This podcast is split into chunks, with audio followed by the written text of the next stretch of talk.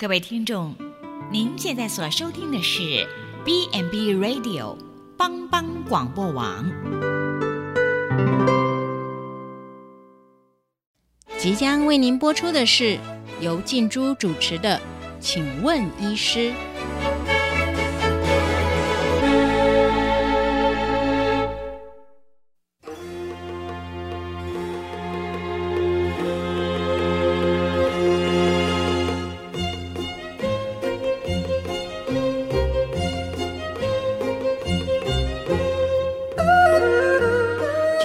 听众大家好，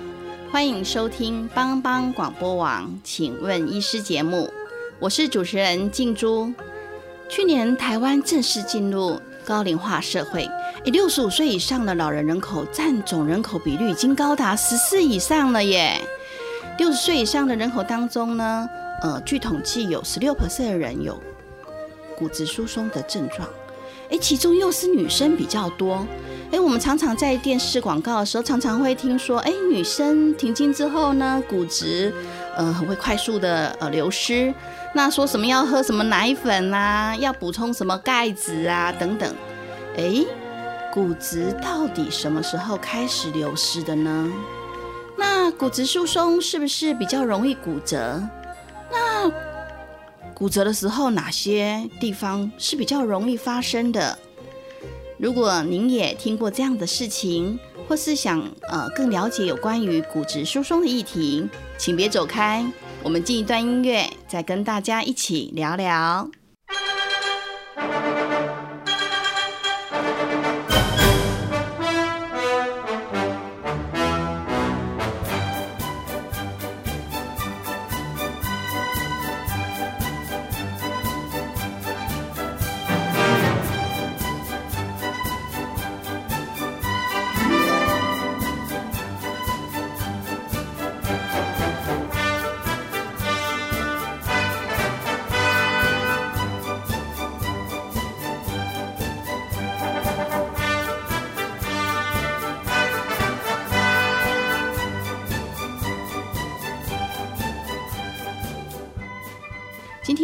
邀请到南投县普里基督教医院蔡明志医师，请他来谈一谈骨质疏松。蔡医师是台北医学大学医学系毕业，那在万方完成呃骨科的专科医师训练的主治医师。蔡医师好，哎，你大家好。哎，蔡医师，我想请问一下，说骨科专科训练，哎，那是要训练什么啊？一般来讲，我们现在骨科专科的医师的训练，总共要训练五年。那这五年年之内呢，其实是要呃接受一个蛮完整整体的训练。从一般比较简单的，例如说伤口缝合啊、清创手术等等。那在头几年，我们会比较着重在一些创伤骨折的呃手术方面的训练，例如说，诶。车祸受伤啊，或者是跌倒受伤等等各式各样的骨折手术。那在后后续方面的话，会继续接触其他各种呃各式各样的手术，例如说人工关节置换啊，还有呃脊椎手术，甚至呃小儿外科、呃小儿外科骨科等等各种小儿骨骼方面的疾病。那在在更进阶的话，就是关节镜手术，或者是比较少见的骨肿瘤手术等等。都要在呃专科医师训练内达到一定的水准。哇，所以那个整个呃骨科的专科训练其实是非常的扎实的耶。它从皮肤的一些表面的一些清创，到后续的癌症的一些呃骨头的一些开呃就是开刀哇的这个受训真的是不太容易。那所以呢，我想请问一下呃蔡医师，就是刚刚我们有提到骨质疏松啊，什么是骨质疏松？现在来讲啊，世界卫生组织 WHO 于一九九四年公布成年人骨质疏松症的定义是一种因骨量减少或骨密度降低而使骨骼维系结构发生破坏的疾病，恶化的结果将导致骨骼脆弱，并使骨折危险性明显增高的疾病。那基本上骨骼是一种非常致密的一种组织。那在年轻人的骨头其实它是有弹性的，而且硬的。但是随着年龄的增长，就是它的呃会像呃的老年人的骨头就会像海绵一样，中间呃有很多的空隙空洞。那这样的话就会造成它的结构变得很脆弱，然后容易发生断掉，所以这就是骨质疏松。哦，所以呢，我们就可以把我们的骨头就想象一下，我们里面有呃骨质的。呃，就是有一些骨质，然后呢，它像我们的海绵这样子，然后本来是很密的，然后是有弹性的，然后呢，哎，随着呃，是随着年龄吗？还是因为体质啊？还是有跟有什么特殊的呃状况，所以呢，它就骨质就开始流失啊？呃，基本上只要年龄够大，都一定会有骨质密度开始下降。哦，基本上我们呃一般年纪到了，不管男生女生，大概到了三十岁左右，骨质密度就达达到了高峰。那过了这个年纪，钙质就会开始慢慢的流失，那只是快慢的问题。哦，这样子，所以呢，年纪大了就呃，大部分人都会有骨质疏松的情形。呃，或多或少都会有。那年纪轻的话，会有骨质疏松的问题吗？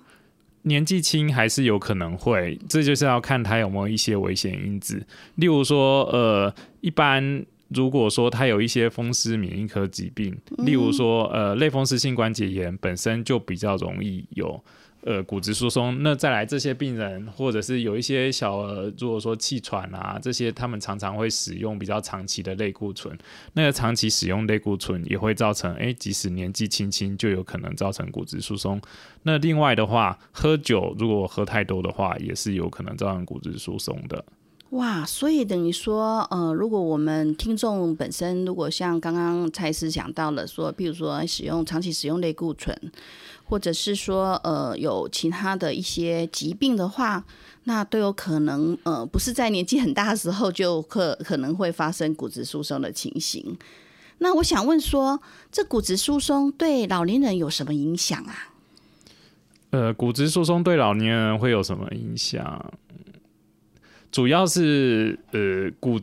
会使老年人的骨骼变得脆弱，因为就像刚刚讲过的，本来的骨头是一个很致密的结构，那它等到就是中开始骨质流失之后，就会像海绵里面有很多的空隙，是那它就会变得脆弱，发生骨折的几率就会增高。那这以这个是之前的统计数字啊，大概在二零零九年的时候。台湾老年人髋部骨折大概每年有一万六千名，一万六千名哦，哇，蛮多的耶！而且发生了这个呃髋部骨折，对老年人来讲都是一个呃重大的事件。这什么叫做重大事件呢？就是因为发生之后，他可能因为手术的并发症啊，或者是即使手术之后呃顺利的复原，造成他后续生活品质会急速的恶化。那这个是统计数字，然后就是髋关节呃髋部骨折的病人，他在一年内不管有没有接受手术，他的死亡率可能高达男性大概是两成，女性大概是百分之十五左右。哇，所以那刚刚蔡医师有提到说髋部骨折，哎，髋部在哪里呀？呃，髋部的话就是大概在我们呃腰部以下，就是屁股两侧屁股这边。哦，你就是说我们的骨盆是不是我们骨盆，然后支持那个脚、大腿的那个髋部那个那地方？基本上就是髋关节，呃，髋关节就是骨盆，还有连接股骨的这个关节。哦，所以是那个地方比较容易，因为呃老年人因为骨质疏松，然后结果就骨折这样子。是，哇，那这样子的话，不就不太能走？呃，通常这些老年人发生髋部骨折之后，那个恢复行走之后，或多或少都会比本来差一些。是，所以呢，等于说，当他们呃这骨质疏松的时候，那你刚才提到说他髋部骨折，所以呢，我在想，哇，这样子的话，走路应该会蛮疼痛的。所以骨质疏松，如果平常如果不是说有骨折，只是说骨质疏松，那他会痛吗？呃，其实骨质疏松本身并不会痛。骨质疏松它有一个号称，就是它号称是老年人的隐性杀手。哦，为什么会叫说叫做隐形杀手呢？因为其实骨质疏松在很初期的时候是完全不会有症状的。啊，不会有症状啊，也不会痛。那我怎么会知道我有骨质疏松？呃，对，所以这就是大家常常会忽略它的原因。那这样子，我要怎么样去诊断说，哎，我有骨质疏松？因为其实大家年纪也越来越大啦，我周边的一些呃朋友，他们可能也都工作了呃三十年、四十年都有了。那所以其实他长期呃就是呃工作啊，有时候呃也没有很注意到说，哎，自己到底有没有骨质疏松？只是说，哎，常常在电视上听到说要补充钙啦，补充什么牛奶呀。那我想要请教蔡医师说，哎。那骨质疏松啊，它既然不会痛，那我要怎么知道我自己有骨质疏松？因为像我们呃在职场工作，可能呃三四十年呐，那每天呃就是一直很忙碌啊，所以呢呃，我想要请问蔡医师，骨质疏松症到底要做什么检查才能够诊断说，哎，我自己是有骨质疏松的情形？基本上，现在根据呃 WHO 定义的骨质疏松症的话，就是一般我们的骨质密度比年轻人的平均值降低二点五个标准差以上，就是诊断骨质疏松症。这样听起来是很复杂，然后不过基本上很多人都有一个概念，说，哎，我的骨密度是负多少，负多少？哦，对，就是常常我听那个朋友说，哎，我跟你说，我这个呃骨质哈，怎么是负的？是的，所以这个骨质分数负二点五以下，就代表他有骨质疏松症，可以这样记比较简单。嗯，那我们要做什么检查？呃，基本上这个检查是一个特殊的 X 光，就有点像呃检查，就有点像我们去照胸部 X 光啊，去照有没有骨折的 X 光，这是类似的，只是它是一个比较特殊的双能量 X 光吸收式测定仪，可以来呃诊断到底有没有。骨质疏松症，可是我看，呃，一般哈，其实我们在社区跑的时候啊，那我看有些长辈他就说啊，哎，今天某家医院有到我们，或者是某个检验所啊，来到我们的那个社区来啊，然后他只是把脚啊，就伸到一台仪器那边去啊，呃，就检查，然后就说，呃，我有骨质疏松啊，然后叫我要回去那个地方，所以那个脚跟的骨质密度检查。跟刚刚我们蔡司说的那个用 X 光，哎，那个有什么不一样啊？哎，其实这两种检查是不一样的。那根据我们呃正规的检查是要做三步的呃双 X 光呃吸收的检查来知道啊。那这三部位是哪三部位？主要就是两侧髋部和脊椎。那这是正规的检查。那一般我们这些可能会在呃健检的时候做到的这个脚跟的这一种啊，或者是有些做手腕，基本上它这一种是呃做用红外线的方式来侦测。那它这一种的话，也不是说完全没有意义，它只是当做一种筛检。如果说你呃，做出来这个筛检的分数很低的话，那可能就建议你要去做正规的检查，而且这个的分数并不能跟我们的那个正规检查的负二点五啊、负多少，这个是不一样的。所以等于说，嗯，我们就是像社区的一些民众，他们如果说呃做了那个脚跟的。脚跟的骨质密度呃检查之后，如果说哎分数比较差，有负的情形，那这时候的话，蔡司的建议就是说，我们可以到我们的骨科的门诊，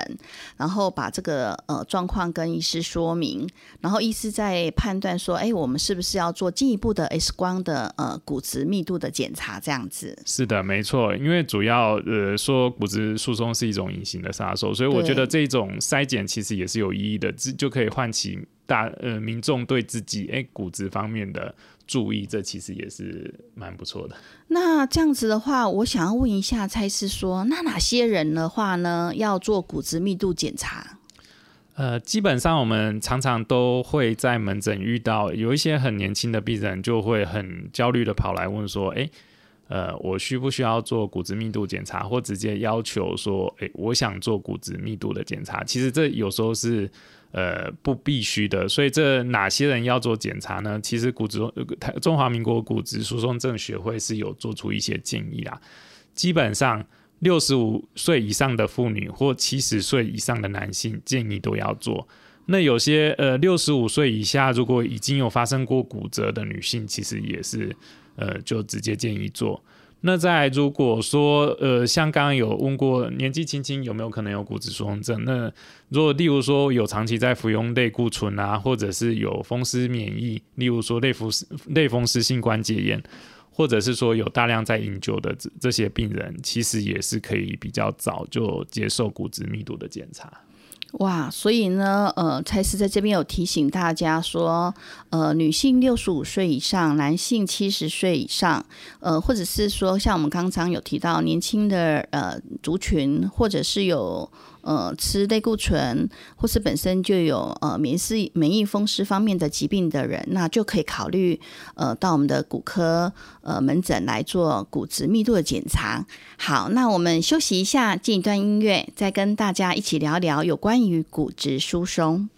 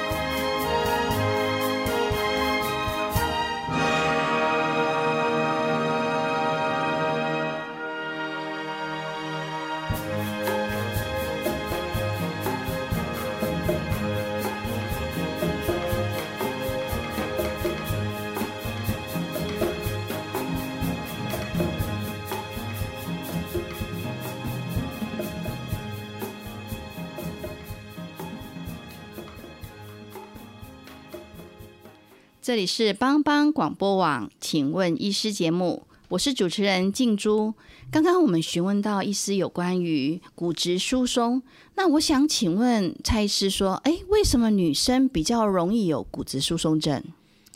呃，基本上，呃，女生，呃，在。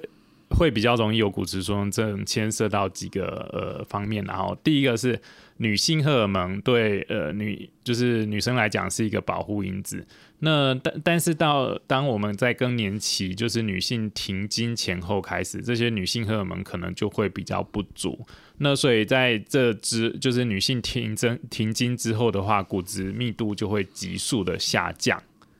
那另一个的话。呃，女生还有牵涉到一个问题是，呃，女性常常都会有呃生产的问题。哦，生产哦。对，嗯，那你知道，哎，其实女生生产的时候，身体的钙的流失也是非常的大。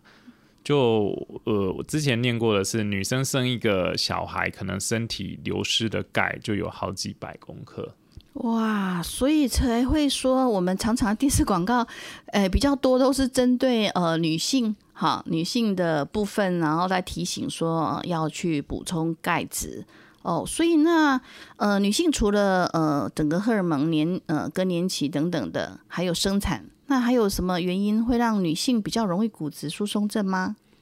呃，基本上大概主要牵涉跟男性主要差别还是在于停经之后的问题。哦，主要的话是停经的问题。那所以呢，呃，刚刚蔡司也提到说，哎，可以做一些的检测。那我我还是很想问一下，说像这些呃进一步的那个放射的那个 X 光的检查，那个是健保可以给付，还是呃我需要自费？基本上，如果说呃，现在健保的规定是第一次检查是要自费，那后续的话，呃，如果说已经有发生骨折啊，这些是或者是已经确诊有骨质疏松症的话，是可以有一次的健保给付的骨质疏松症的检查。哦，所以等于说刚开始的时候，因为还不知道呃整个状况的时候，我们的健保目前呃还是需要先自费。那但是如果说我本身是曾经有发生过骨折，呃，或者是说如果说像我是免疫风湿方面的疾病的病人啊，然后年龄也到了六十五岁这样子。那我可以使用健保吗？诶，基本上一般临床实务上啦，如果说像是年纪很大的病人啊，本身已经有呃多处骨折啊，或者是已经有骨折开过高刀，那。我们还是会直接给他开健保去检查哦，所以等于说还是有一些的弹性啦。那我想呃，再请问一下医师说，刚刚呃蔡司有贴有提到说骨质呃骨折发生的部位，好，譬如说像我们的呃髋关节或我们的脊椎，那骨质疏松呃的病人，他发生骨质呃骨折的那个部位，为什么会在这几个地方？基本上这就牵涉到呃这。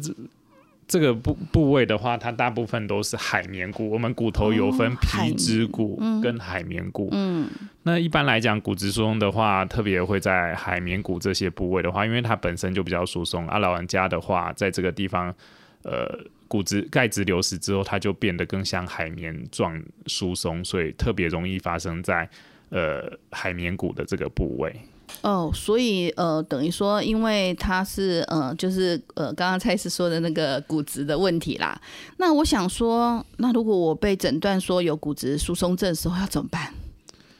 基本上，呃，已经被诊断了骨质疏松症，或者是你有怕有骨质疏松症的话，基本上就是有几个要注意的啦。第一个就是要尽量降低骨质流失的速率，那再的话就是要积极预防骨折的发生。再就是以运动或复健的方式，可以增加自己的生活品质。那再的话，最重要也是目前，嗯，骨质疏松症学会都很一直在强调的，就是在骨质疏松发生骨折之前，把它诊断出来，然后做一些治疗。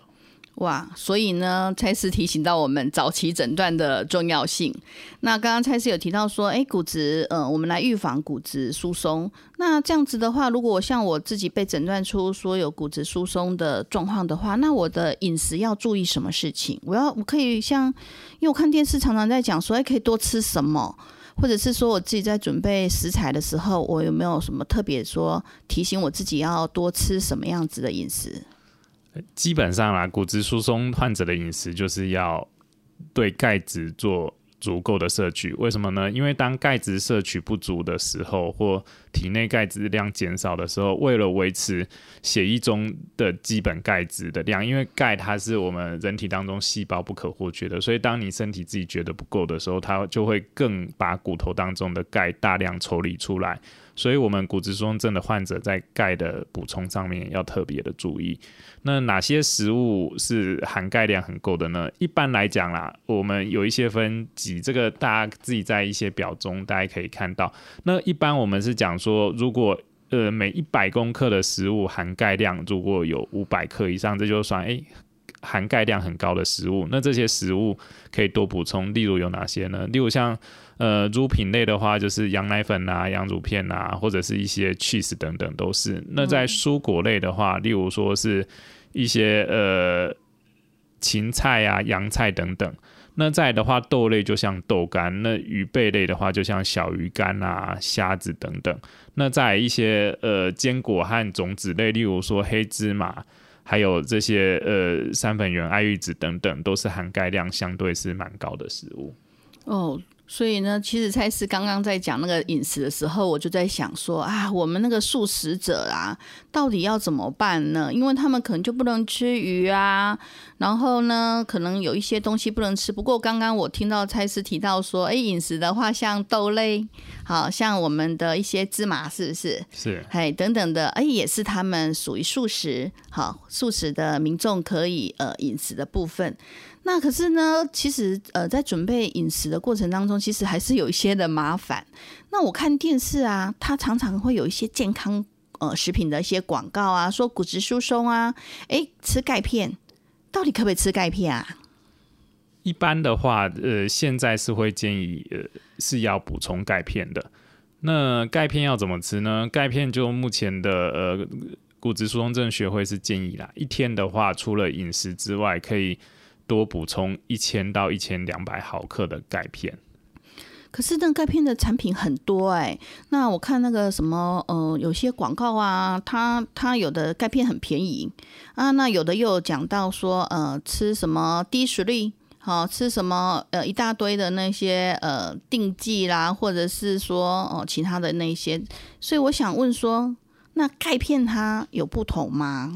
诶，其实市面上是有很多不同的钙片的哈。那这些钙片有很多，例如说，因为我们常见的碳酸钙啊、磷酸钙，或者是有一些是柠檬酸钙啊，或乳酸钙，或者甚至是葡萄糖钙等等都有。那些这些钙片有什么不同？其实它呃一颗里面含的钙的离子都不一样啦，含的比例，例如说碳酸碳酸钙大概是百分之四十左右，那柠檬酸钙大概是百分之二十，那除了这个钙含量的呃百分比之外，又牵扯到各种钙在身体的吸收率是不同啊。例如说碳酸钙的话，它身体吸收率是百分之二十七，那柠檬酸钙的话是百分之三十五。呃，所以基本上这呃在钙质钙片的补充方面，我们也没有特别说一定要吃哪一种钙，重点就是呃你要补充足够的钙都可以啦。所以等于说，其实呢，呃，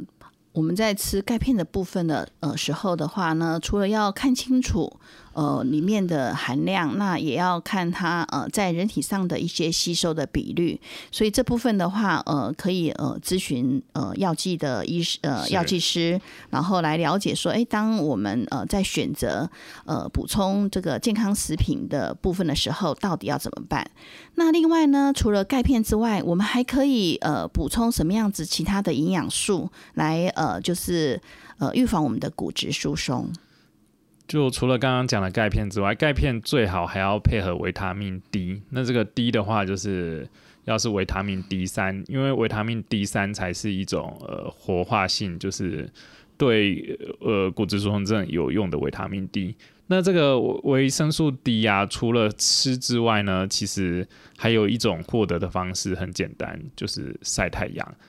那一般来讲啊，这个呃，就呃，台湾人自己做的研究，台湾的妇女可能有高达三分之一以上，这个维生素 D 都是不足的，所以呃，我们最好是除了钙片，要补充维他足够的维生素 D。那再来的话，也要有每日都要有足够的日晒。那足够的日晒，一般来讲就是一天在正中午的时候，可能晒个十到十五分钟就够了。哦。对，因为刚刚蔡医师提到说，呃，那个呃，除了钙片，然后维他命 D 三，然后呢还要补充那个呃晒太阳。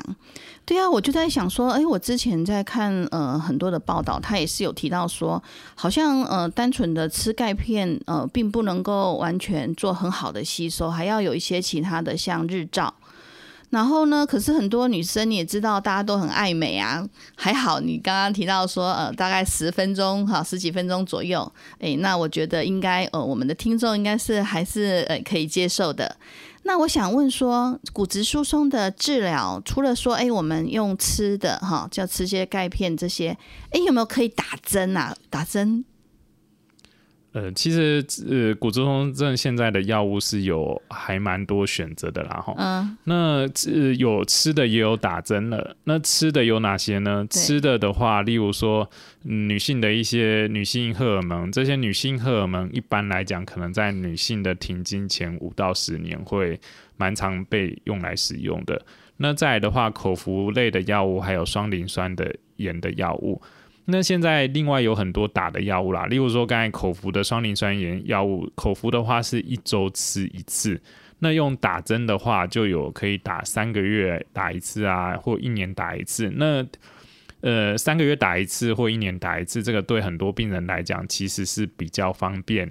尤其是有一些老人家出门不方便，三个月或一年打一次会比较方便。那另外的话，现在还有一些更新的药物啊，例如说一些单株抗体，这个市面上叫做宝格丽，这个是半年打一次。那这个药物特殊之处是它是打皮下，它不像那个呃双磷酸盐药物，它要打血管。那有一些老人家他的血管很脆弱，其实是很不好找的。这种打皮下的呃单株抗体，这个就还蛮合适的。那另外的话，现在也有更新的药物，是一种叫做副甲状腺激素的衍生物。那这个药理机转又不太一样，那它是每天打在皮下的。那基本上骨质疏松症的药物啦，对一般民众来讲是比较复杂，所以如果说真的被诊断了骨质疏松症之后，还是要跟医师来讨论，呃，设计出一个符合每个病人不同的治疗方式会比较合适。嗯，那刚刚蔡医师有提到说，在女性停经前的五年左右，那会有一些的药物的那个部分。呃基本上是停经后。哦，是停经后，好、所以等于说停经后的五年，那有一些的药物可以来使用，那算那个是算是预防的吗？呃，基本上就是算是治疗啦，就是补充女性荷尔蒙。哦，是补充女性荷尔蒙，所以让它就等于说治疗我们女性停经后的那个骨质疏松这样子。是，就是因为呃，女性停经前后的话，她的荷尔蒙会急剧的下降。那是我们就是会在这几年间，先用一些荷尔蒙来维持住它的呃荷尔蒙的量，能够让骨质密度变比较差。但是一般来讲，这些药物建议就是大概嗯停经后头五到十年，那后续之后我们会转换成其他的。双磷酸盐类的药物，或者是用单株抗体等等的药物来取代。那所以等于说，如果是一般呃我们停经后的妇女的话，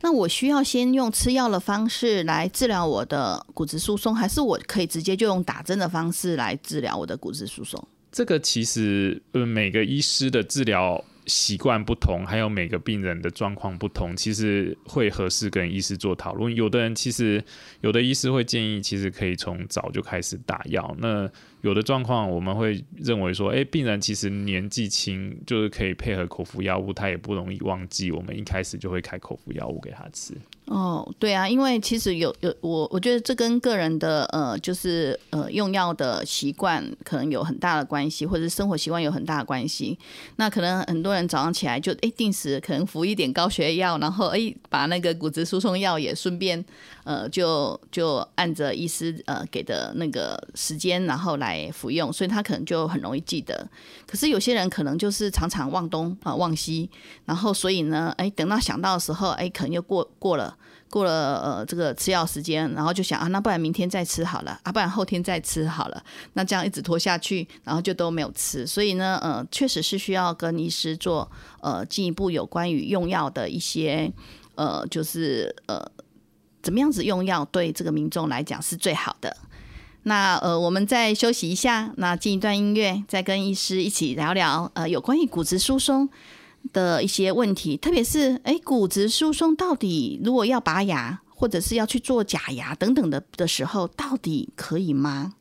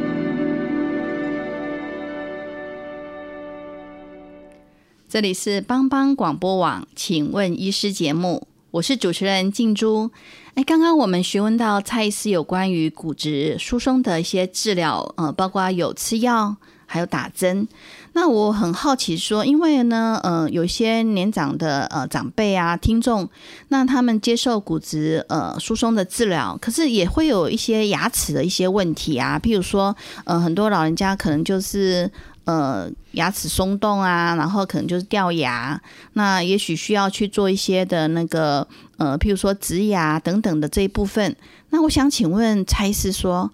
那接受骨质疏松症治疗的？的听众的话，可以做这些牙齿吗？基本上会有这样的担忧的话，就是因为呃，在呃会骨质疏松症的药物，特别是双磷酸盐类的药物或其他的雌激素啊，或者是单株抗体等等，都还是有可能会造成的一个问题，就是会造成牙齿下颚骨的齿槽骨的坏死。嗯。所以这样子的话，等于植牙的那个成功状况可能会比较差，是不是？基本上这个是可能发生的情形，但是实际上发生这样的几率是很低的啦，就是可能十万个发生个呃一两个，就是十万个在服药的过的病人当中，可能只有一两个会发生。但是这些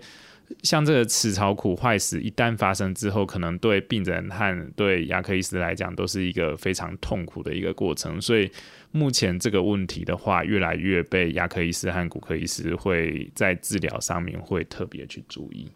所以等于说，如果说呃，当我被诊断是有骨质疏松症的状况的时候，可是我的牙齿可能也是已经在松动很久，然后可能甚至需要拔掉，准备要去做假牙等等的时候，所以我就需要先去跟牙科医师商量，还是要先去跟骨科医师商量，说我要怎么办？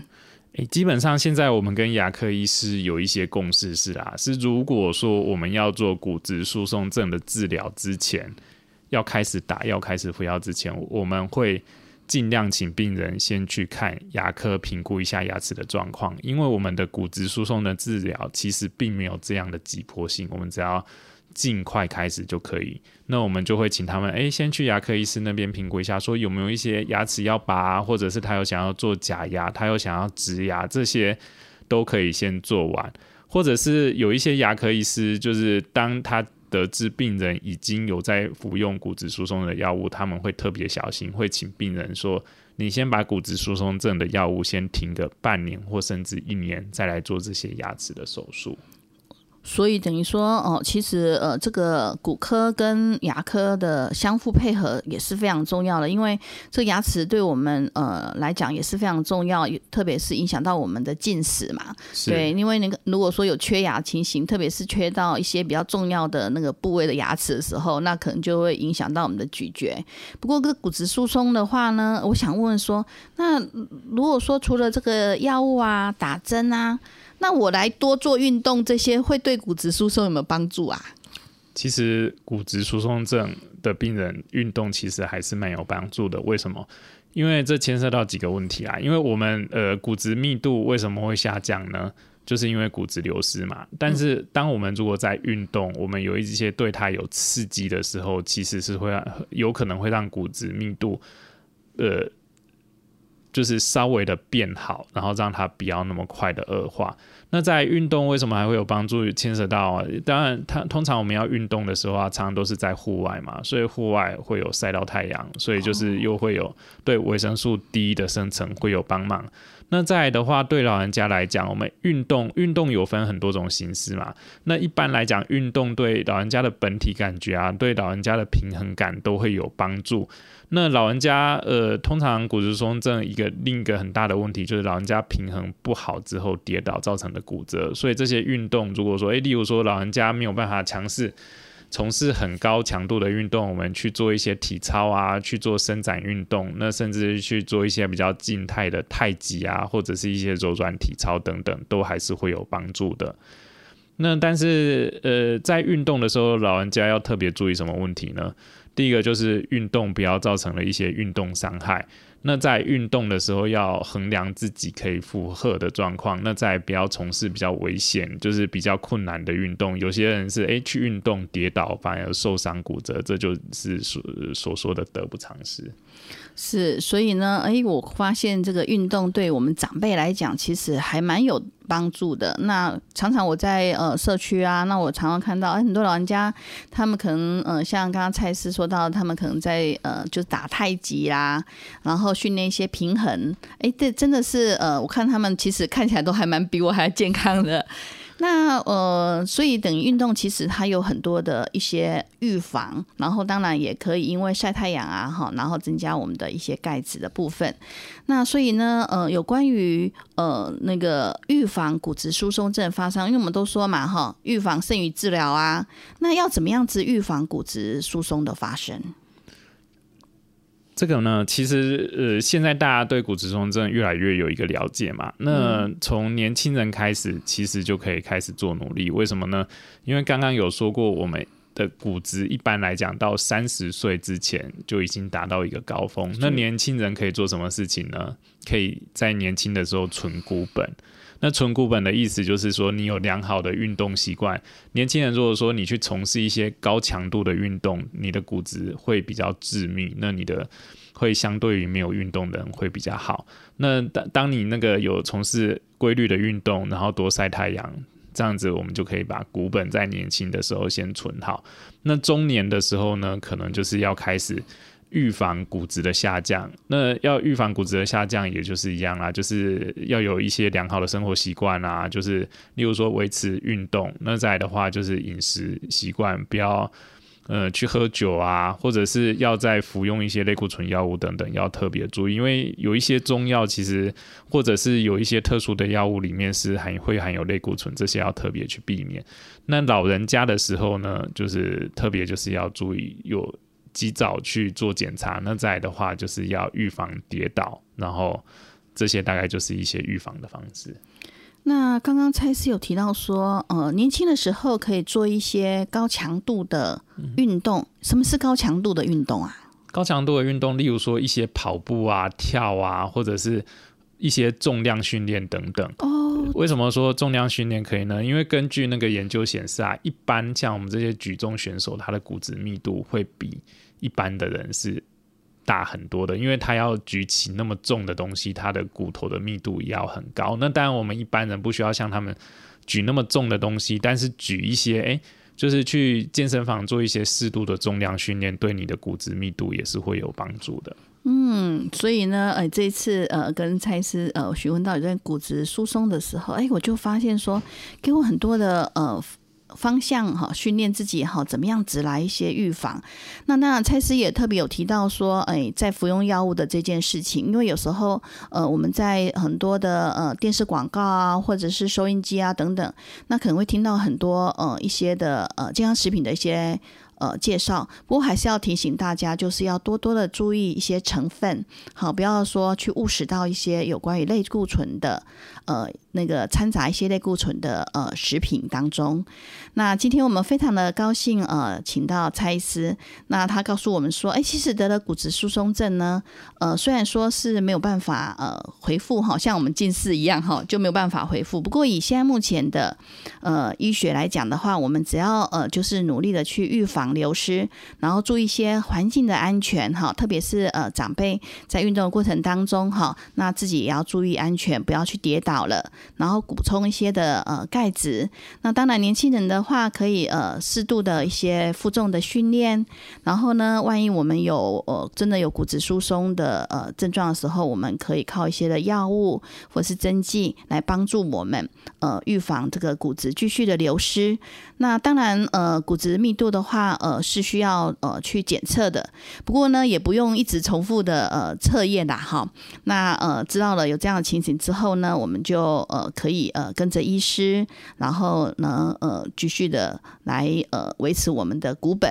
那当然，如果我们要看牙齿的时候，当然也要特别的去提醒到说，哎，我们是不是有在服用呃一些骨质疏松的药物等等，然后帮助我们整个照顾过程当中可以更好。那今天非常谢谢蔡医师来到我们的节目，给我们这么多骨质呃疏松的相关宝贝及呃知识。那我们谢谢蔡医师，谢谢。那如果您今天对我们的节目有兴趣，欢迎锁定由帮帮广播网直播的《请问医师》。感谢全球听众收听，我们下周空中见，拜拜。送你一份爱